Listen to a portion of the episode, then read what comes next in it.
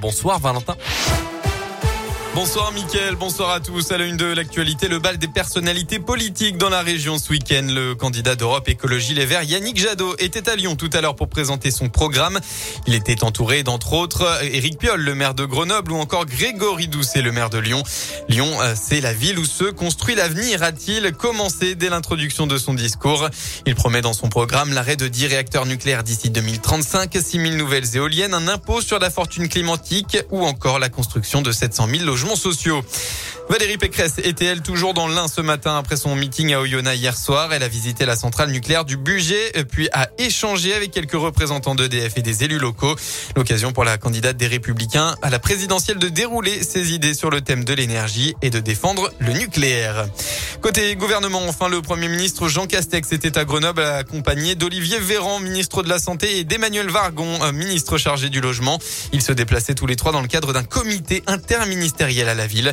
En fin de matinée, euh, le Premier ministre a été pris à partie par des gilets jaunes, mais aussi des antivax. Assassins, honte de la République, pouvait-on entendre. Jean Castex a ainsi écourté sa visite.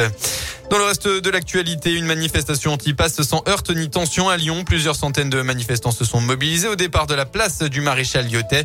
Le cortège était lancé un peu après 14h30 en direction du 3e arrondissement. La mobilisation s'est terminée dans le calme peu après 16h.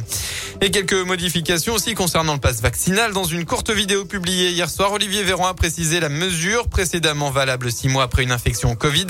Le certificat de rétablissement se verra désormais désactivé au bout de quatre mois et ce de façon rétroactive à partir du 15 février.